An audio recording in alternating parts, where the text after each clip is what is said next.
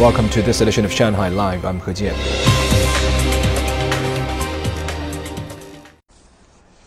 Companies with offices located in Pudong new area must isolate employees choosing to stay on site or allow them to work from home during the lockdown period.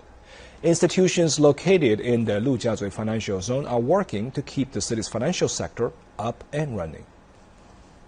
Public transportation have been suspended in Pudong. Regions east of the Huangpu River have been locked down in an effort to slow the spread of the virus in Shanghai. Brokerages and fund companies have urgently deployed employees on Sunday night. More than 6,000 domestic and foreign financial institutions are in Lujiazui Financial City, Pudong. Plus, there are also more than 10 financial markets, like the Shanghai Stock Exchange and Shanghai Futures Exchange. All remain open, though it was a quiet trading day. As the main cooperative bank of Shanghai Futures Exchange, our daily work is to efficiently and safely handle the various transactions and future trading declarations of Shanghai Futures Exchange and its members.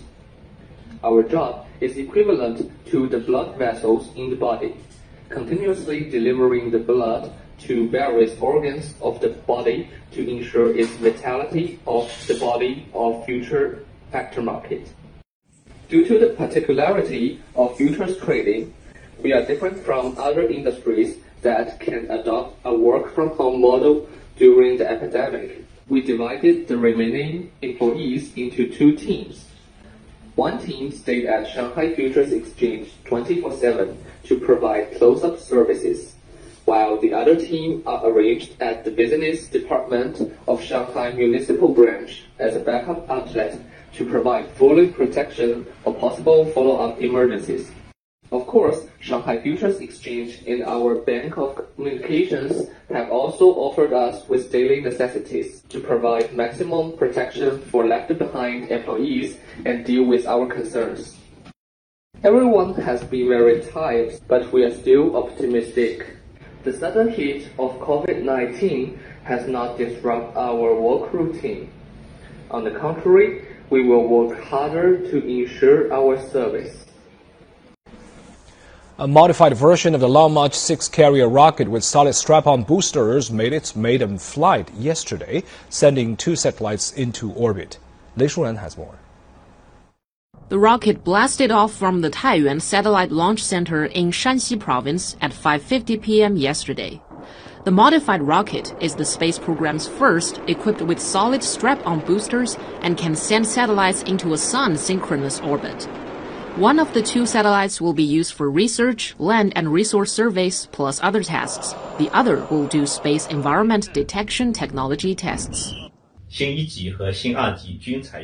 The rocket's first and second core stages are powered by liquid oxygen and kerosene. Four additional two-stage solid boosters of 2 meters are attached to it.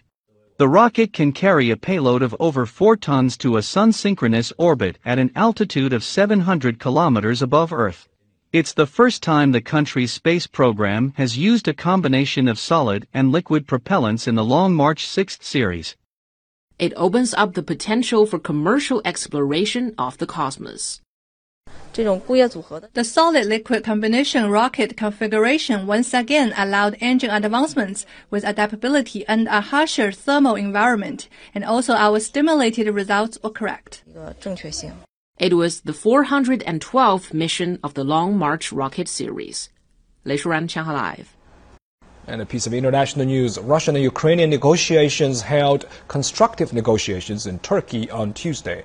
Turkish foreign minister said that the talks between negotiators from the two countries in Istanbul marked the most significant progress in discussions to date.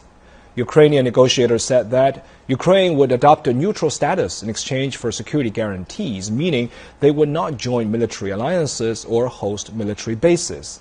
Ukraine also proposed to add a clause to a security guarantee treaty that fixes the positions of Kiev and Moscow regarding Crimea for another 15 years, during which time Ukraine and Russia will not use armed forces to resolve the Crimean issue.